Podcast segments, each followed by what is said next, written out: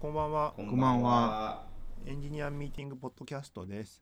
えっ、と今日はあのそろそろゲスト呼ぶと言ってましたけど、はい今回はさ今回も3人で、はい都合がつかず次回ちょっとはい、うんゲストを呼びたいと思います。次はありますね。はい次は次はありますね。次はちゃんとゲスト呼んでちょっと新しいあのリモートであの収録を頑張ってみようかなうん新たな新たな挑戦を。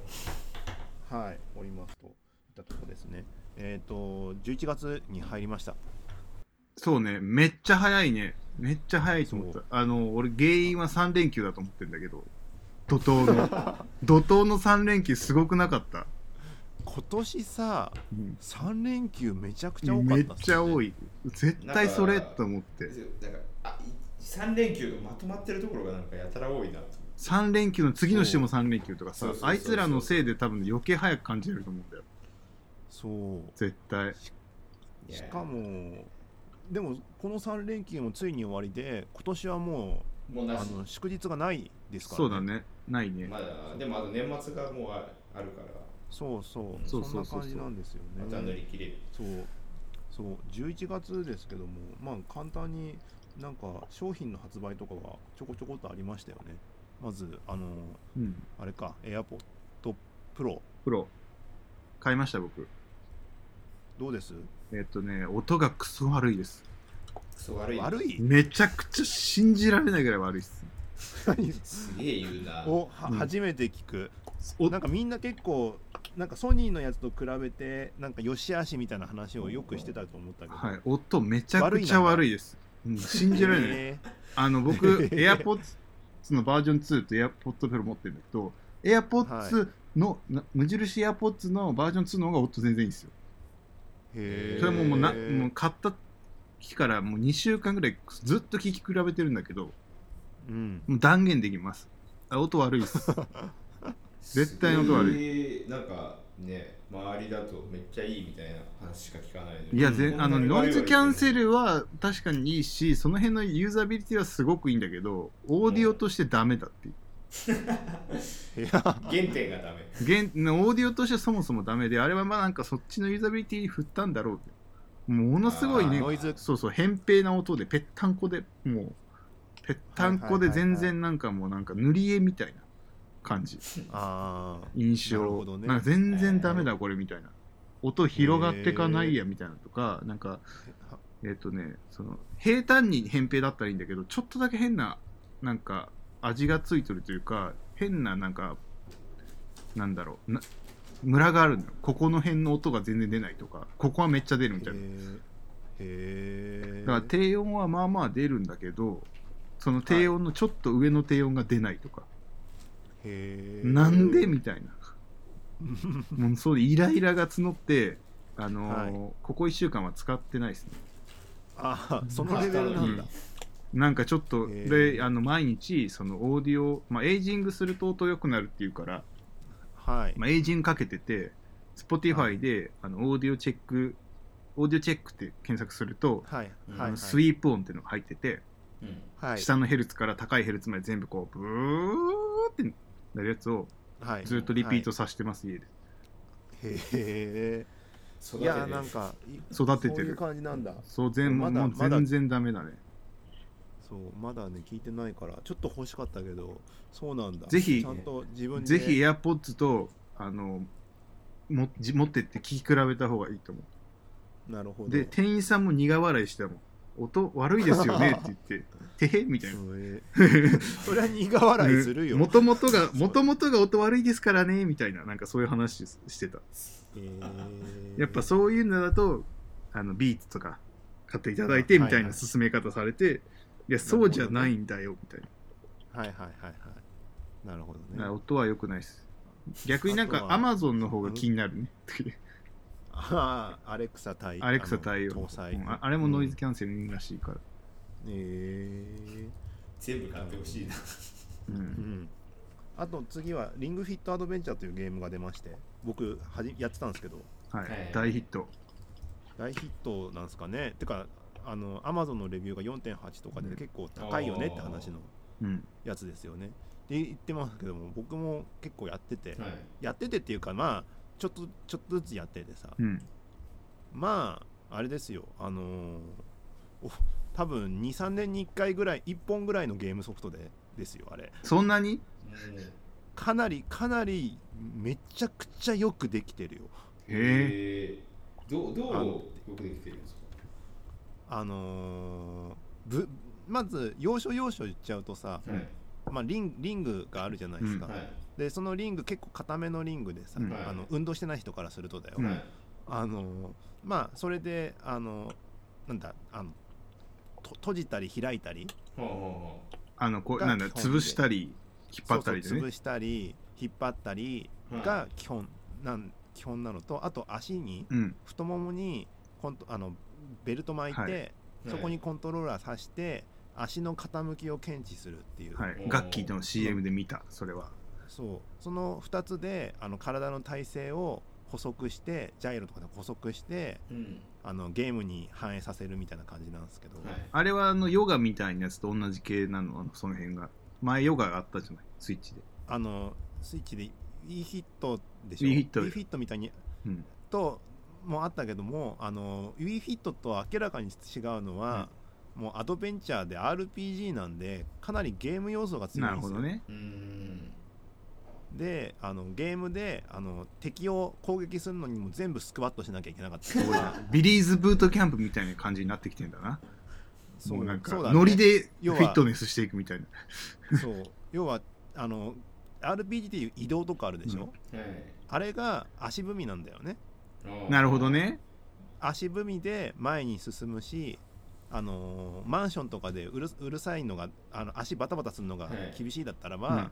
サイレントモードってやつがあって、スクワットになるんです。そっちのきつくないか。ら やばすスクぎるワットになってもうスクワットで走っていくとあのーしかも走っていく途中ででもあのなんかそのリングを押押したりするとはい自分のキャキャラクターが持っているリングから空気砲が出たりするの。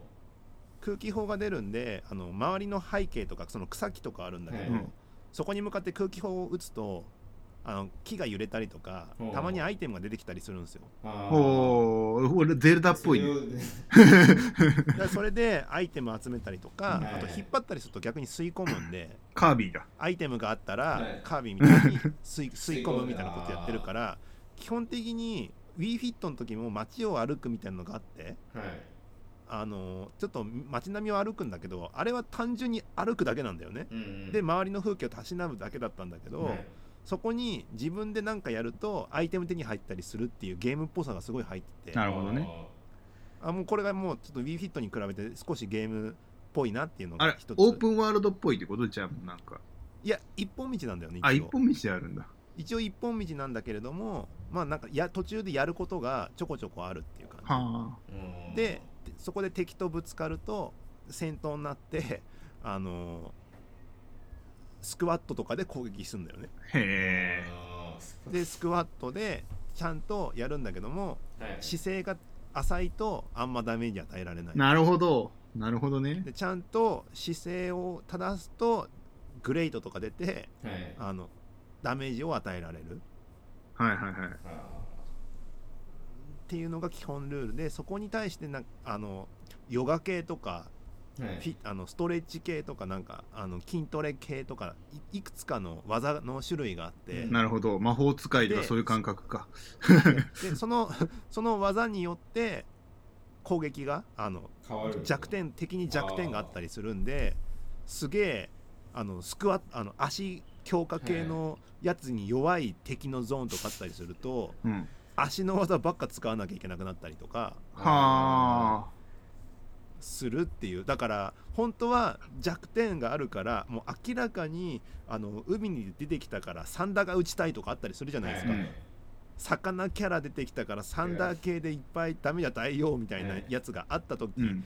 だけど自分のす足技やんなきゃいけないから、はい自分の足の疲労度合いをと そういうことか。相談しながら疲れてたらやらなきゃいけない。ちょっと弱点じゃないやつでもちょっとそうそうそう使わないといけないかもしれないってことですよねだって1回のスクワットの技で、あの軽め強めって自分で設定できるんですけど、はいうんあるである程度ちょっと負荷上げるだけで多分さ20回ぐらい1回の攻撃でやらされるのかなえスクワッ20から40ト？まあまあ辛いねぐらいスクワット。40は辛いね。40はだいぶ辛い。あの 1, 1ダメージとか見るんだけどさ、うん。あの敵敵のヒットポイントが少しだけゲージが出てるんだけど、うん。本当に数ミリも減らないんだよね。ダメージ9が9がちょっとずつ20回で180ダメージとかだからでヒットポイントが多分400か500ぐらい雑魚キャラでもあえるから。クリティカルヒットみたいなのないんですか？会心まあの一撃ないない。ないんだ。もう地道にやるしかない。地道に自分が正しいフォームでやったらっていう。ああなるほどね。もうゴルフゲームみたいな感じだ。もんこうスイートスポットに行ったら強いのが出るってことね。そうそうそう。ああそれは大変だな。やるゲームだねそれが基本それがアドベンチャーゲームで、はい。あとはまあ普通に WeFit の時みたいにあのコースがあってうん。まあやるんすあのーこういうなんか肩に乗せて閉じたりとかはいあ閉じた肩に乗せてちょっとあのー肩を肩と手を使ってあの潰したりとか潰すってことやったりとかあとなんだあとはあのー太ももと太ももの間に入れてああそれなんか CM でやってたりであで閉じるとかいろんなそのリングのやだけでもいろいろとなんか筋トレのさせ方みたいなのあるんだなっていう。ーなんかよくジムで行くとさそういうなんかこういうジムとうん。そういうルームがあるというかさエアロビみたいなのとかさボクササイズとかやってるんだけど、そういうとこでなんかやってそうなメニューだよね。なんか小道具使そうだって、ね。なんかインストラクターさんが前にいてなんかおばちゃんたちがこうそれを呼んでわーってやるみたいな。音楽に合わせて。そ,、れをゲームにしちゃったみたいな。そう。っていうのがまあそのゲーム自体でも ちょっとあの思いつきそうな話なんだけれども、うん。ところ構わずそれで筋肉を使わせるようにしてるっていう。だはからあ回回復アイテムとかもあるんだよ。RPG だから。うんああなるほどね。あの道ば道端で拾ったり、お店で買ったほうれん草とかいちごとかが食材があって、でそれを組み合わせるとスムージーが作れるんですよ。う。ほう。うんゲームの中ですよスムージーねで体たそう体力そうゲームの中で。で体力回復とかがにアイテムになるんだけれども、うん。最後の最後になんか絞らなきゃいけなくて。なるほどね。えそこそういでうこう？みたいな。そうそう絞るためにそのリングをちゃんと閉じなあの締めなきゃいけない。閉めないといけないまあまあ大変そうだなそれ聞いてるだけで。そう。でさらさらに言っちゃうと決定がそれだからね。決定がリング閉じるだからね。あでなでるキャンセルがリング開くの。やべえやべえな。もそも一個一個の構造がめっちゃ疲れるんですめっそうちゃ大変一個一個じゃないのこう一応ボタンでもできるんだけどうん。あのちゃんとまじバカ真面目にやると全てのやることに対してのに体力を求めてくるゲーム。すごいな。そうだね。スムージーをゲームの中で飲んでも俺の体力は実際回復してないみたいな感じでしょ？してない。むしろ疲れてる。そう。あの今日あのなんか、ま、今までマジックポイントでなんか魔法を使うとかあったじゃないですか、はいマジ自分の筋もうマッスルポイントなのか。あの自分の自分が倒れるまで。っていうか疲れぐらい。なるほどね。はい己がレベル上がらないと魔法が強くならないみたいな感じなんだね。そうそう。それやばいんだっていう感じがあの VR なのか、なんかもう言っちゃえば拡張現実。そうだね。拡張感じられる。確かに。X XR ですねもいや拡張現実なのかな。逆じゃない？あのこっちがドラクエの世界に入ってってるわけでしょ？そうそっちどっちかっていうとな。ん。かリアリティとしてはそのそう。か体をもってしてそのバーチャルの中に入っていくイメージだから、まあ、バーチャルリアリティなのかだから普通に。そう。ドラクエそうだよね。っていうところも感じられるぐらい、あなんかよくわかんねえなっていう感じのところがまず一つあって、ーはい。うん。あとはそう。ででもう一つあるのがあのリングのコントロールがめちゃくちゃよくできてて。もあれ？はいはい。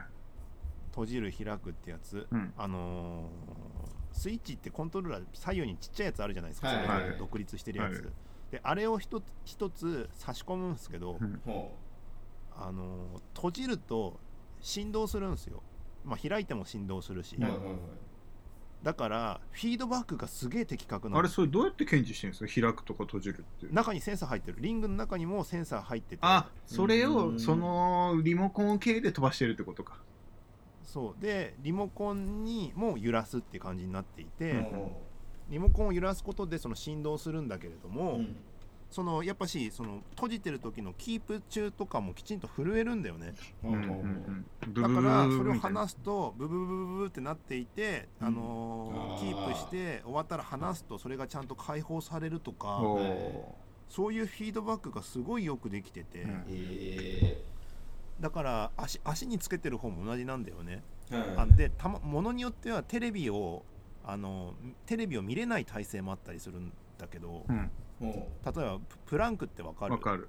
プランクっていう体勢肘つくやつね。あの肘をあのまあなんだうつ伏せになった状態で肘ついてこう体を。両手を肘そう肘をつけてあのちょっと浮かせる？うん。つま、先で立ってまっすぐにするやつね体。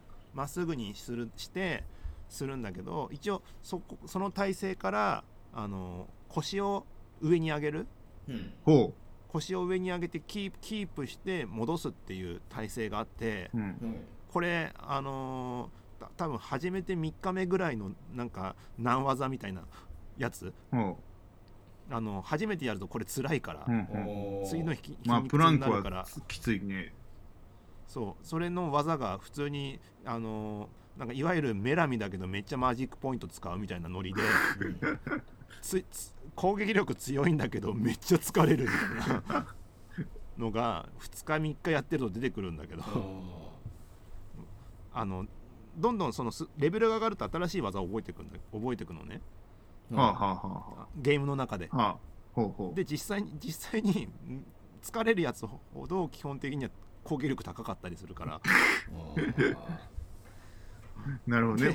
えまマッスル己のマッスルポイントを上げないとせっかく呪文を覚えても使えないってことなんだねでまあそれでプランクとかは画面見ないでやるやつだけども、うん。その足についている振動で今キープあまあキープ中だったらその震えてたりとかしててあ終わったなと思ったらそれ戻すとかがはい。あの多分あの音声もなんかすげえ頑張ってとかキープまだまだ OK とかとか言ったりするんだけども、あのそっちの振動だけでもある程度のフィードバックができ分かるから、えー。その細かさすげえなっていう風なああなるほどね。感じ。でまあそれがねほんとよくできてるなと思いましたよ。あれそうだよな。どこまでその辺あすごいのはさあれスイッチを作った時点でなんかここまでの広がりを考えて作ってるのかなっていうのがなんかいつも不思議に思わない？あララ任天堂ラボボの時点からさ一番最初に作ったハードとして作った時にってことハードゲームのハードだからさ後から変えれないじゃない基本的に、はい。なんか世の中ってさ今そのなんだ液晶タブレットだからさ後で UI は自由に変えますぜみたいなノリだけどさ、はい。インターフェースもあらかじめハードとして作っちゃっててさ何年か前にはい。それをこう何年間にわたってその新作出していくみたいなさこういう使い方こういう使い方っていうのでどうやって設計してんだろうね頭の中で。なんかそのあこのぐらいのフィードバックをみたいなのがすげえ適切に感じられるのはすごいですね。ソフトウェアだけこうあの制御してるはずなのうに、ん。いやもうねそこがね本当にすごいすごいというか本当に効く健康器具ってめっちゃめあんまないでしょ。まあね、ないね。あれはあのあのなんかあのこうぐるっと腹筋するやつ。そう。あれすぐ壊れるとあいう いろいろとさワンダーコアとかさワンダーコワアンダーコアだワンダーコああったりとかさいろいろあるけどア、うん。本当に進めたらすたあのー体の改善になるんだろうなっていう感じがすごい。ああそれぐらい負荷すごいみたい負荷高くできるね。もの、まあ、もちろんものによってはただの腕立て伏せの方が全然いいこやつもありそうなんだよ。あはいはい。これそんなに効果ねえだろうなってやつもあったりするんだけど、うん。まあ、ゲームだからっていうところもあるし。なるほどね。うん。あの大崎さんにはそんなに効果がないけどみたいな個人差とかあるんじゃないですか？まあそれはあるかもしれない。個人差はあるかもしれないけど、基本的にはあのまあ厳しいつもうプランクは絶対これはなんか一日毎日やってたらそりゃなんか良くなるでしょそりゃっていうやつもあるから。なるほどね。でもなんかそのかね。軽い負荷のやつはね意外とね大事なんですよ。うん。あのそのふなんだっけそんな太い筋肉じゃないとこ実は動かしてたりするからそいつが動くことによっていろんなものが動いてるっていうのを俺は骨折によって知ったからね 手もだから手のだからいろんなとこ固まってるんだけどそれはもうほとんど手ってすごいたくさん筋肉あって使ってないやつとかいるんだけどその一箇所の細い筋肉が動かないがためにこっち向きに腕指が曲がらないとか。はいはいはい、めちゃくちゃ負荷軽く軽いなんか本当になんかなんだ？ちょっと硬いスライム潰すみたいなのずっとやらされるはい。潰せるんだよ。それをずっとやるみたいなとかで負荷は軽いんだけどそれをやってそこのの一かそのピンポイントのところの細い筋肉を強くしてるみたいなのやってた。へえでもなんかマラソンとかでもなんかありますよね。こうなんかすっごく速く走るんじゃなくてずめちゃくちゃゆっくりなんか足踏みのような感じでめちゃくちゃ走るとその防災的な LSD ね。LSD っていうの？ Long Slow Distance というやり方ですよああれなんでいいかっていうとあの走っちゃうとなんかあなんだ消耗しちゃうとうん。体って劣化するんだって。いろんな酸素を使ってその体壊して強くするみたいなのやるじゃない体。はあそれやるとその体にストレスが溜まってその良くないから体に全く負荷をかけずに心肺機能だけ上げるっていう技らしい。うーん。謎なんだけど俺もやってたもんまあ確かに。あれやるとねだからハーハーハーをしなくなくハーハーせずにロン長い距離を走れるようになる。なんか俺聞いてた足の裏のなんか毛細的ななんか筋肉とか血管とかをこうああそれもあるん活性じゃない化させるみたいな話だったけど。それはだと裸足でやるとかじゃない？やつじゃないうんまあ普通の靴履いてた気がしたけど。まあでもなんかそういうのとかもなんかありそうですよね。そうなんか筋肉に負荷をかけないで、まあまあ、血管もだからその循環系だから循環系とかそっちをすごいやるっていう、あれをやるとそっちが良くなるって聞くよ。脳とか。うん、うんまあだからもしかしたらあれそういうのに聞いてるかもベンチャーもそういうこれはそんなにって思ってるやつも実はめちゃくちゃ計算されてるかもしれない。そういるよ絶対。裏にそんな京都大学とかのなんかすごい偉い教授が監修してて いやこれ意外と負荷かかんないんですけどこれ実は授業なんすみたいなのをやってそうじゃん任天堂。しれっと。いやいろいろとねいやなんかどう計算したらこれ出てくるかっていうのはね確かに興味はねあるね。うん。結構、うん結構今まで触ったことないわこれっていう感じのゲームなんで。おそす今いやだってレベルゲームのレベルバランスどうやってこれやってんだろうと思うもんどどうやって検証したんだろうね。すげえ長い期間確考えやら実際にやらないとゲームバランスわかんないじゃん。検証するにしても。しかも30分1日30分で3ヶ月分ぐらいあるあって多分ワールド30ぐらいあるのかとないつ検証したんだそれみたいな。うん。いやなんかね30分で3ヶ月できますっていうのがその RPG のモードなんですよ。ーあはあそうそういう触れ込みになっているんだけども。ーうん。だってけ、まあ。検証するにも生身でやんなきゃいけないからね。生身でね。自分がゲゲームのレベルアップしちゃったら。そうそうそう。初期のやつやれないから。そう。そうどうやってんだろう新しい人でやらなきゃいけない。うん。そう。なんかそこら辺とかあとどのタイミングでこの技を覚えるとかさ、うん。ね。なんかすごいよなーっていう感じの、うんゲームですよ。あとはその単純にさ最初 RPG っぽくのフィールド歩くって言ってたけどうん。単純に歩くだけじゃないんだよね。あの少し進んでいくと川下りとかほそほのステッパージャンプとかあってステッパージャンプはもうもうスクワット。あのスクワットで一旦膝を下げてううん。溜めてなんかジャンプするみたいなやうわつとか。大変きつそう。とかあとはそのカヌカヌーのなんか川川下りとかあるとそれなんか昔もあったよねなんか。なんかねいお腹にお腹をそうお腹をなんだお腹にそのリングを横に当ててうん。当てておなおお腹の方に閉じてなるほどね。負荷かけてね。潰して、そう潰してグリグリする。でで左右に振る。要はカヌーだカヌーだからさ。はいはい。そうだよね。とをやったりししてるとあのーまあ逆流があったりするといっぱい左右に振らなきゃいけなかったりとか。はい。うんうん。あとあのたまになんかああの天井が低いとこが来るとそれをしながらスクワットしなきゃいけなかったりスクワットの腰を下げなきゃいけなかったりとか、い。やーもう聞いてるだけでしんどそうなんだけど。なんかとかとかあってなんかジョイポリス感があって。あーなるほどねああいうちょっとデジタルなアミューズメントパークっぽさもすごいあって、なるほどね。い、やなんかすごいなーってなってた。それをそのあれ UI ってだからリングとそのベルトだけでしょ足の。ベルトだけ。そんだけでその広がり持ってくるのもすごいよね。そう。なんかいろいろもっあと作らなくてね。のあリングを上に上げてうん。頭の上に上げてその滑車みたいな感じにぶら下がるんだけど、うん。はい前に進むにはリングを広げなきゃいけない頭の上にリングを上げて、あの滑車を前に進めるにはそのリングを開く。ほ外側に両手を上げて引っ張り続けないと前に進まない場所とかあったりとか。アイソメトリックスだな完全に。もうなんかうん。こ、とかうん。かかなんだ固ま動いてないけど筋肉効いてるみたいなでしょこそう。なんかねそういうのがいろんなとこいろんなところにそういうのがあってなんかいろんな アイディア詰めてるなっていう感じもしましたね。うすごいねどうやって企画とか開発するんだろうな、いやどうやってんだろうね。ね。企画書とか想像つかない。かないまあ企画書はなんかノリに近い何かがそれがいをけるみたいな。うん。うん完成度上げてここまでやくるみたいな。るっていう、うんね。っていうのがありましたね。っていうかそれが商品であったね、うん。あとはそうっすね。ネタ的に。長かったね。長かったね。30分ぐらい喋ったんじゃないかこれで。ね。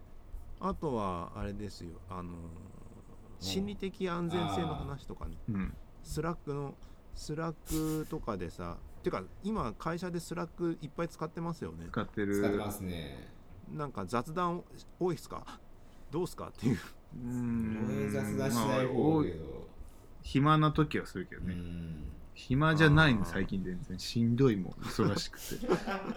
全然しんどいっす。いやだいやなんか Slack で喋ってるのがさ心理的安全性との関係がどんだけあるのかさみたいなのがあったけどさはい。なんて言うんだろうなあのー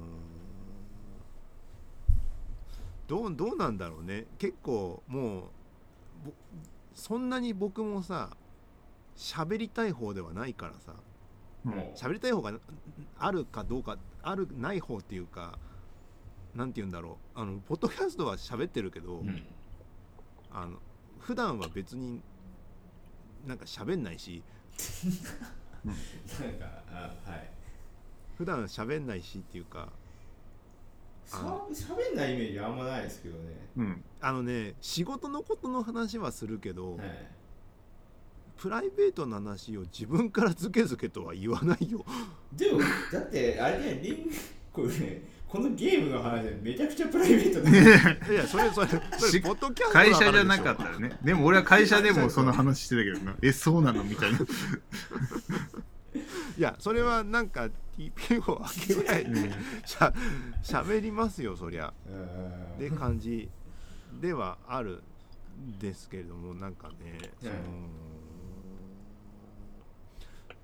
なんだろうねなんかその喋要は心理的安全性と絡めた話があってさうん。はい今じゃあ心理的安全性の話って会社で上がったりします？まず今って。すげえちょっと前はヨガうなんかバズワードのようになってたじゃないですか。心理的安全性がっていううん。のをやってたけど最近ちょっと落ち着いてきてそうでもないかな。もう飽きたんじゃない？うちの会社、なんかそんな感じ、お思いはしますけどね。なんかあの気には気にはするじゃないですか。まあ気にはするけどね。うん。要は自分のなんかし失敗というかまあ挑戦をして失敗とかうまくいかなかった時にどうしようっていうところをきちんとケアするみたいな感じだよね。はいうん。でそれをするためにはやっぱり自分の風通しがいいと言いますか。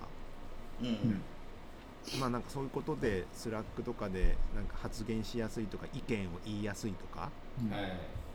なんかそういう感じで絡めてなんかそれのバランス関係で人によっては Slack でなんか喋りたい方だけどこの人仕事してるのかなと思われたりすることもあ,、あったりなかったりみたいな感じのことあるよねって話だと思うんですけど、なんか結構ワンオンワンとかだとそういうのこうあこの気にしてるんだなっていう話を聞いたりとかするからその時こういう心理的安全性で言葉出さないけど、はい。よぎりますよね。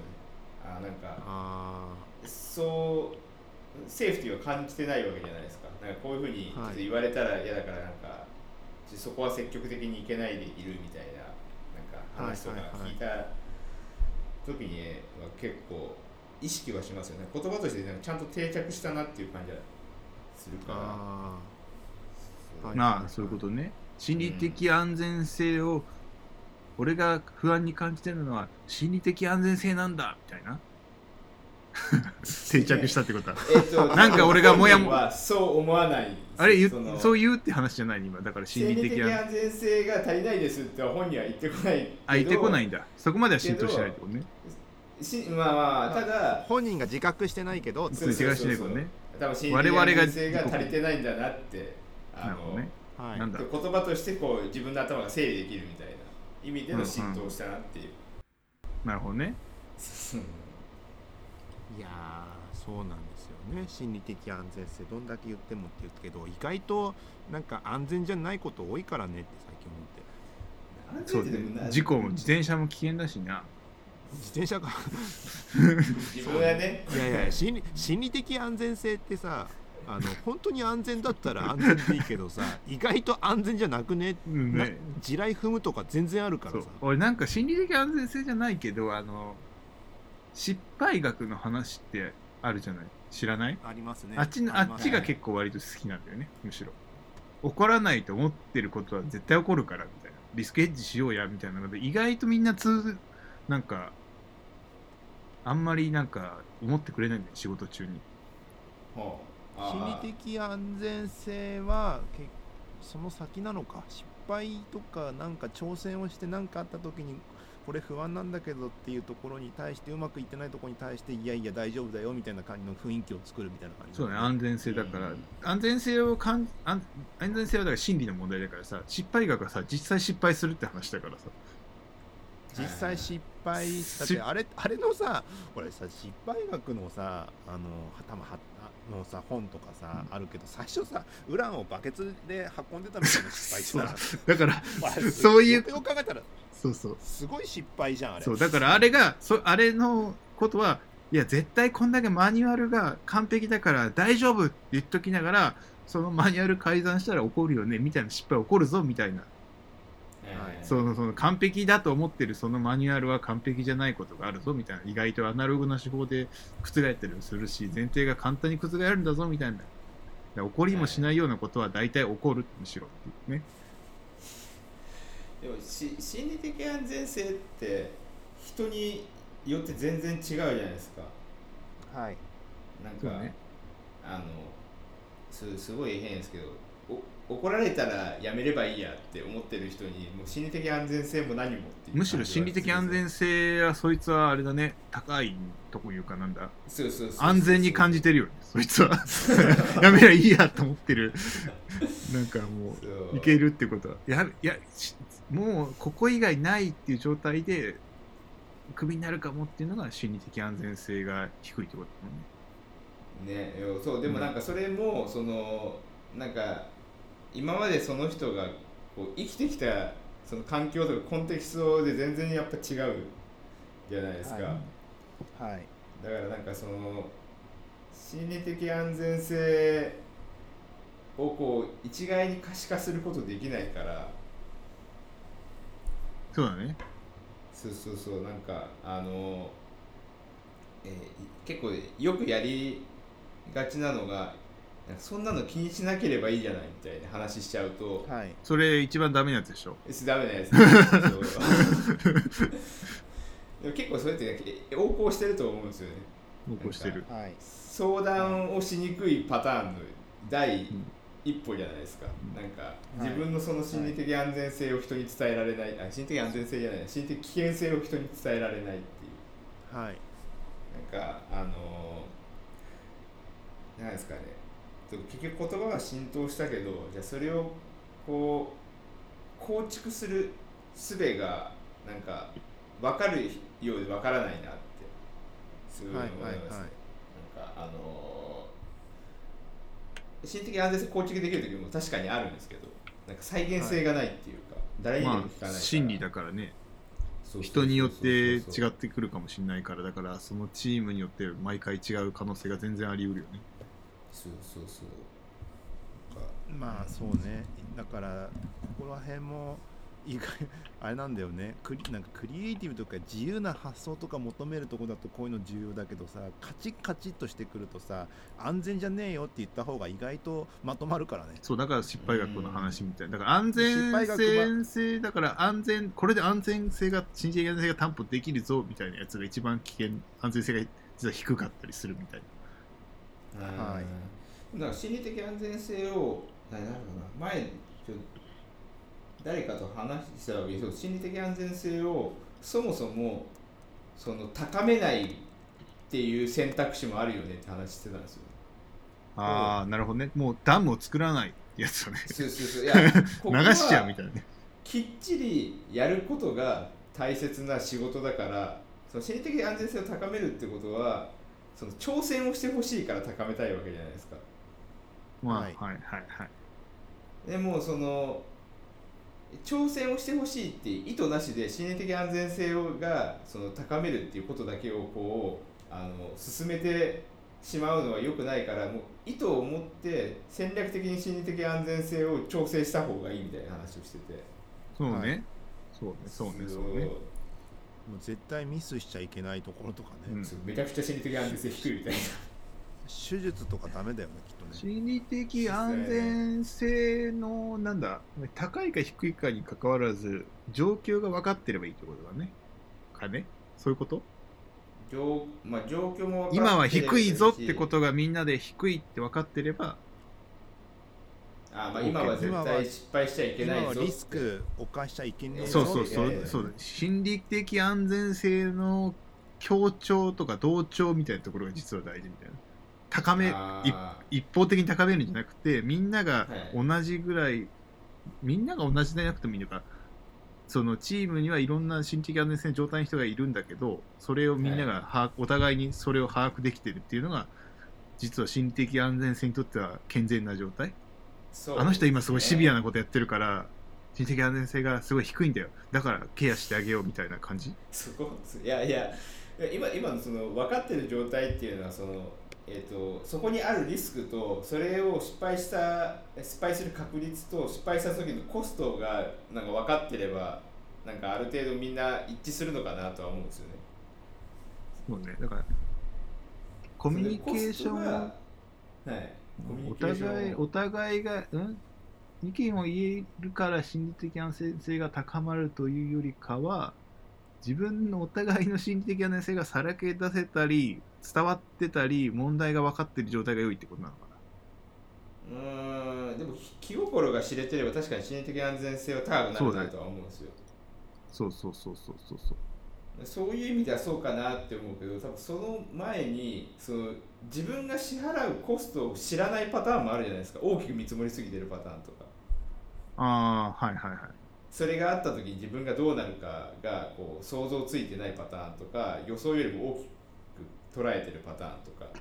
うんうん自分の見積もりと実際のなんかリスクが合ってないってこと？そうそうそうそうそう。ですっていうこともなんか結構あるとは思うんですよ。実際あのやってみたらその、まあ、うん。支払うコストはそんなに大したことないっていうパターンもあるわけじゃないですか。うん。はい。でもなんかそれがなんかその人によっては大きく取りすぎるし人には過小評価しすぎるしっていうのがあると思うんですよね。うん。はいはいはい。なんかまだそこを先にあのはっきりこうさせるっていうのが多分一番先に重要かなっては思ってその後でその気心が知れてるからあのなんですかねえっと心理的安全性が、まあ、高い相対的に高い状態になるじゃないですか。なんか底上げされるっていうか。うん。はい。がそれが次かなってこう思って、まあ、自分がある状態をあの冷静にこう見つめ見つめるじゃないけどちゃんと見るようにするっていうことの方が先なのかなとは思いますね。うんうんそうそうそう。そうすればその今リスクを犯しちゃいけない失敗しちゃいけないぞっていうのももう払うコストはこれなんだからっていうのがはっきりしてれば確かに今犯しちゃいけないんだっていうふうに多分みんなが同じように思えるような気がするし。なるほどね。だからやっぱり失敗学みたいな話になってくるじゃないその失敗する方をよく見るみたいえリスクリスクをきちんと捉えるってことだな、よね。そうそうそうそう、うん。そっちを見ることが実は安全みたいな。なんかネガティブなことをいっぱいは見る方がみたいな、えそうね。そう。っていうのでなんかそれと Slack って結局関係あるんだっけなって。雑雑なまとめ方。そこに帰ってくるまでが全然 いやいやなんかねなんかねその言いたい放題喋るってこととなんか繋がんないよなってずっと思そうだからそう言いたい放題じゃないですよね。それはそれはただのコミュニケーションかもしれないです。そうなんですよねっていうふうなことをちょっと思ったって話が一個ありました。どういうまとめ方だこれ。いやだってさだってさなんか心的安全性っていうか要は何なんだろうね。なんかもうと年取ったせいなのかわかんないけどさ、うん。はい。あの僕とかがその新卒で入ってさうんはい。な最初チームに入った時ってさ、うん。まあ、個性的な方々が多くてさうん。人間的にどうなんだろうっていうさ この人大丈夫なのかなみたいなこの人大丈夫なんだろうかとかさ。なくはないわけよ。なくはないかもね。まあ、なんか盛り上がってた IT とかなんかリーマンショックがとかなんかその前ぐらいだからさ。うん。はいだからなんかすごいイケイケな頃の人たちじゃん。うん、うん、そうだね。だけどだけどどんどんさあのいい人というか人間的にちゃんとしてる人がちゃんと評価さあのなんて言うんだろう。とあの重宝されるようになどんどんなってきてるからさ。うんうんうん。本当に？うんこう思うよ。なんだかんだでいい人の方が良くない？いい人。要はだってチームギークが何年前？78年ぐらいもうだいぶ前だね。チームギークって。2010え？1年とか2年とか？じゃない。だってもう,、ね。もうその辺りからさなんかもうもう Google のそのエンジニアなんでやっぱしできること前提なんだろうけどさいくらできるからって人間的におかしくないやつ入れちゃダメみたいなこと言ってるじゃん、まあそりゃそうだよ、ね、いいやつ基本いいやつ取るよねっていうのがあってさ、うんそれなんかいい人かどうかっていうカルチャーマッチの話に近いんじゃないですか？あそうまあそういいやだからいいやつもそうだよ。そういうことよ。なんていうねカルチャーマッチって言うけどさ周りのさそのなんなんて言うんだろう。当たり散らす人とかもいるじゃん。はいはいはい。こあいつめちゃくちゃエンジニアリング力高いんだけど当たり散らすよねみたいなのとかさ、攻撃力が高いのはあのどこにもフィットしない可能性は高いですよね多分。あでも昔はその攻撃力の高いからがゆえにできたじゃん。うん今もあんのかもしんないけどさ、でもなんかだんだんと攻撃力っていうの以外のパラメータも増えてきててさ。なんか多分個人がこうやれるそのスコープがそのひなんかチームチームじゃないですけどふ複数人でやれるその効効果にやっぱ負けてきてるんじゃないですか。やっぱまあ相対そうだよね。相対的にね。なんかなんでも複雑化もしてるしさ一人じゃ絶対無理だよね、あのビジビジネスの中でって話だよねそれって。うん。そうそうそう。いや。ミネスがそのこの業界の中でみたいな感じ？うん。まあね関係者も増える増える増えしてくる。そうおいそれとなんかアイデア一発でさすごいなんか大金持ちになるみたいなドットコムバブルの時代じゃないじゃないもう。ん。まあね、う、うん、あとは、まあ宣伝とかマーケティングとかも必要になるもんね。そうそうそうそうそう。攻撃力高いだけじゃね。そう。デザインまあもなんかさ昔は適当でもいけたけど今はなんかそこらそ多少良くないと全然無理みたいなのあるじゃないもうはい。全然使ってもらえないみたいな。はい。継続ししないとこう使ってもらえなくなってきてたりとかするからなんか継続っていう意味だとやっぱ一瞬の攻撃力ってやっぱ短距離走に近いですよね。はい。なんか長距離で考えると、なんかそのその攻撃力のその使い方がすごい重要になってくるから結局人が複数いてバリエーションがある方が最終的にバランスが取れるみたいな状況にはなりますよね。うんうんうんそう。うん。まあでもそういう人がうまく使えなんだまあでも大変カルチャーマッチかもね。だからなんか猛獣使いがいればさ、いけるのかもしれないじゃん、百戦錬磨の猛獣使いが。あ今攻撃力高い人だからそれも心理的安全性を脅かすっていうじゃん。攻撃力ってやっぱあってまあそうーだよねさカルチャーマッチっていうけどそういうカルチャー受け入れられるところってどんどんどあんのかな今？あるのかなっていうかまああるかもしんないけどそうじゃない方がいいよねなのか。でも攻撃力高いってことはなんかもしかしたらその破壊も多いかもしれないですよ。既存の。スクラップビルドって感じね、そうそうそう。で破壊があると、なんかその破壊した後にその他の人がこう触れなかったりとかよく起きてるんですよね。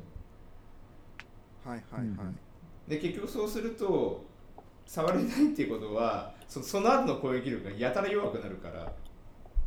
はい。えそしたらあのせその攻撃力がその一瞬のものだったみたいなことに結構なりがちだなって思って。はいはいだからそういう人がか、なんか長期化してるしさはい。一つの技術一発でボーンと当てるってさはい。なかなか大変だしさうん。その長期的に10年20年やっていくとなるとどうしてもそういう人だばっかりだと大変だからさ。はい。うんなんかなんかそういう話もあってうんなんか長く続けるのも大変なんだろうな攻撃力ある人ばっかだととは思ったりするね。うんうんうんスティーブ・ジョブズとか攻撃力ある人なんですか？ねあるでしょあるんじゃないうの？どう考えてあのいろんなエピソードを聞く限りでは相当あると思うんだけど。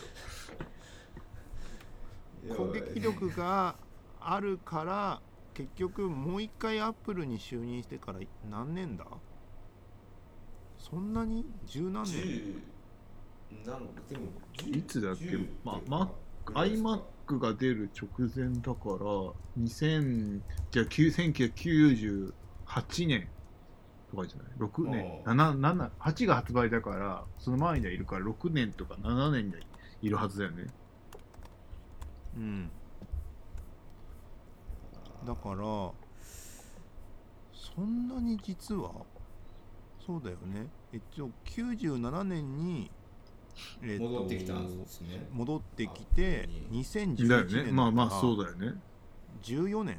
14年か。14年ですね。てかもうし死んでからもだいぶ経つのがびっくりだね。8 8年。2011年だ結構経ってるんだね。ついこの間な気持ちだったけど。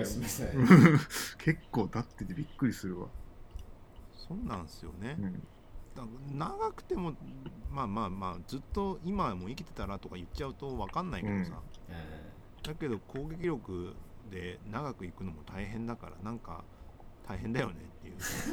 どっかどっかで変えなきゃねみたいなのもちょっとあったりするからね。結局安全性というかなんか安心して自分も周りもいけるようにやっていくようなスキルを求められることが増えてるよなっていう。なるほどね。うん気がねするんですよねっていうなんか感じもします、あれかなフェイスブックとかやっぱその辺に今その月当たっちゃってる感じなのかな。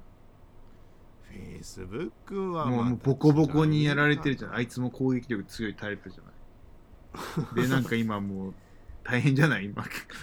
セキュリティとか、うんいろいろ大変なのはやっぱそういうことなのかな。いやーまあでも桁が違うから分かんないしそれ。は桁が違う桁は違うから。でも面白いよねリ,、うん。リブラの話。そうそうそうそうそう。あのー反対されてるじゃないですか、うん、はい。ペイパルが抜けたんだっけ？うん抜けた。ペイパルもなんだマスターどっかも抜けたよねクレジットカード会社、うん抜けた。でそれで結局その呼び出されてさ議議事かなんかですげえなんかプレゼンしてるけどさ今やんないと中国が似たような構想を出して中国にぬ、ま、先手を取られるぞみたいな感じのこと言ってたんだよね。うん。まあそりゃそうだよ。な中国が国を挙げてやりだしたらさうん。なんか自国のねその仮想通貨をさやりだしたらさ観光客とかが散らばってるわけじゃん。うん。はい。そうね。対応しなきゃいけないよね。ってなってくると世界でそれが使われると世界のさ通貨のさ行き来がさ全部中国当局に監視されるとかさ。うん。そういう世界が待ってるわけで。うんうんそりゃなんかどうにかせんとって言いたくなる人たちがいるんだいるのもなんとなくわかるしさ。そうだよね。なんとなくわかるすごいなうん、すごいなとか思いながら、まあ、いろんな言い分があるんだろうけどとかも見見てたけど Facebook のあれについてあのリブラについては、ねどうなるんだろうね。なんかうん、わかんないけど今後に期待。わかんないけどすごい熱いよね。もうだって国国レベルの戦争になりかねないってことやもはや。そう通貨戦争が。だってもうあれもそうじゃんあれもあれあれ。はい。あれあれあのあのファーウェイとかさファーウェイとその他陣営。あもう完全国と国と戦いでが戦いでしょ？もう 5G と。いやもうそうだそうだね。ね完全まあ 5G もうん。通貨も、仮想通貨もそうだし、うん。もう国ですよ国レベル。国レベル戦ってるよね。ゃいましたよ。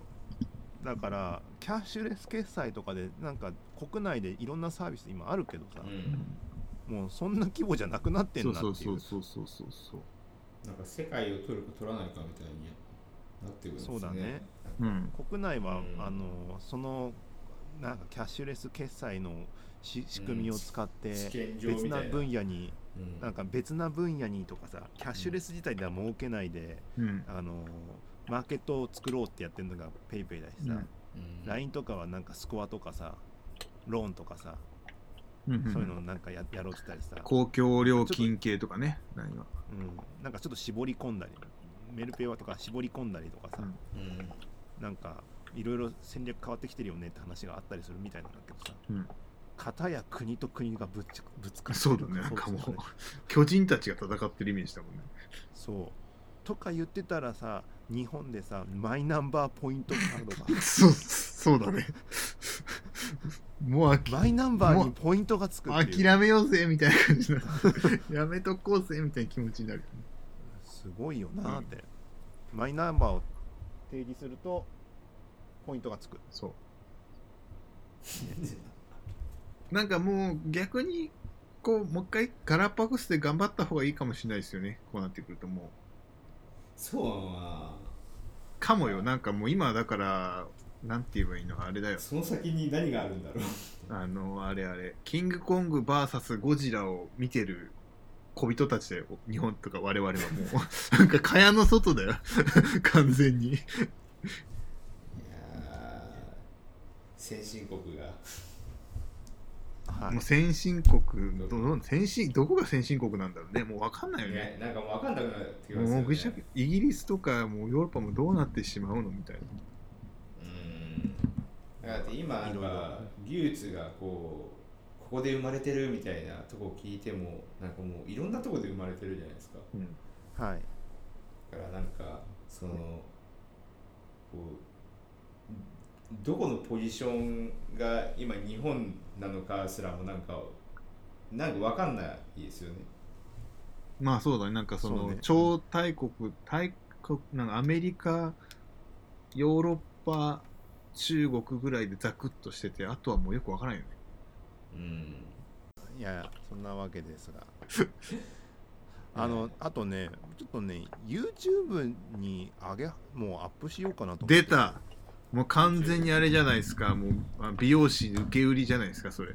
いや違う違う。なんか あのポッドキャストさ、はい。サウンドクラウドでやってますけど、うん。はい YouTube でもいいんじゃねえかなって最近思い出してて。うん。はいあるでしょ。うんまあありますね。だからバックグラウンドしかもピクセルかなんか買ってると無料でなんか何ヶ月か1年だか使えるんでしょあれ YouTube ミュージックで個人で上げれるってこと？曲。YouTube みたいな。YouTube プレミアムか。あのあプレミアムバックグラウンド再生ではいはいはいできるやつはい。できるね。だから別にそういう使い方してる人いっぱいいんだろうなとか思ってさ。そうね。えじゃあ両方にってことですか？両方に上げてみようかなと。ああーわかんない。なんかあれなんかあのなんかあのなんかなんか扉絵いるんじゃないですか。毎回。いや適当にササムネをサムネ。ペタって貼り貼るんで、まあ、今使ってるやつ使えそのまま使えそいうい今やってる使ってるやつにタイトル入れるだけですよ。まああとはいい。それは何 YouTube YouTuber っぽくした方がいい、ね だからなんかなんかあるかなと思って。うん、いやサムネが並ぶまあ同じサムネが並ぶのもあれじゃないなんか。そうだよね。なんかじゃあ、まああれとかします、タイいい感じにイラスト屋をアレンジしても内容によってイラスト屋をいい感じに配置していただいて。だったら何もしない方がいいかな。まあまあ。はい。そんなんやろうと思います、それはあるかもな、はい。うん。マネタイズしよう、はい。はい。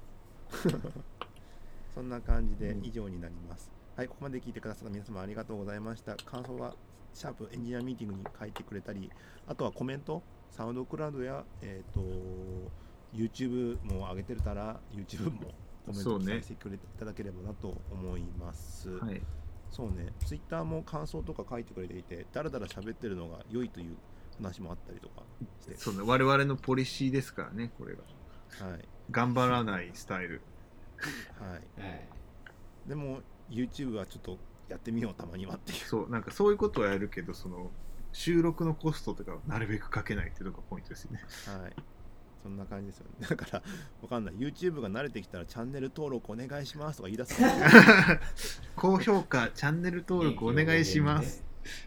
ね。ね まあそれはその時でってことで。はい。以上です。ありがとうございました。ありがとうございました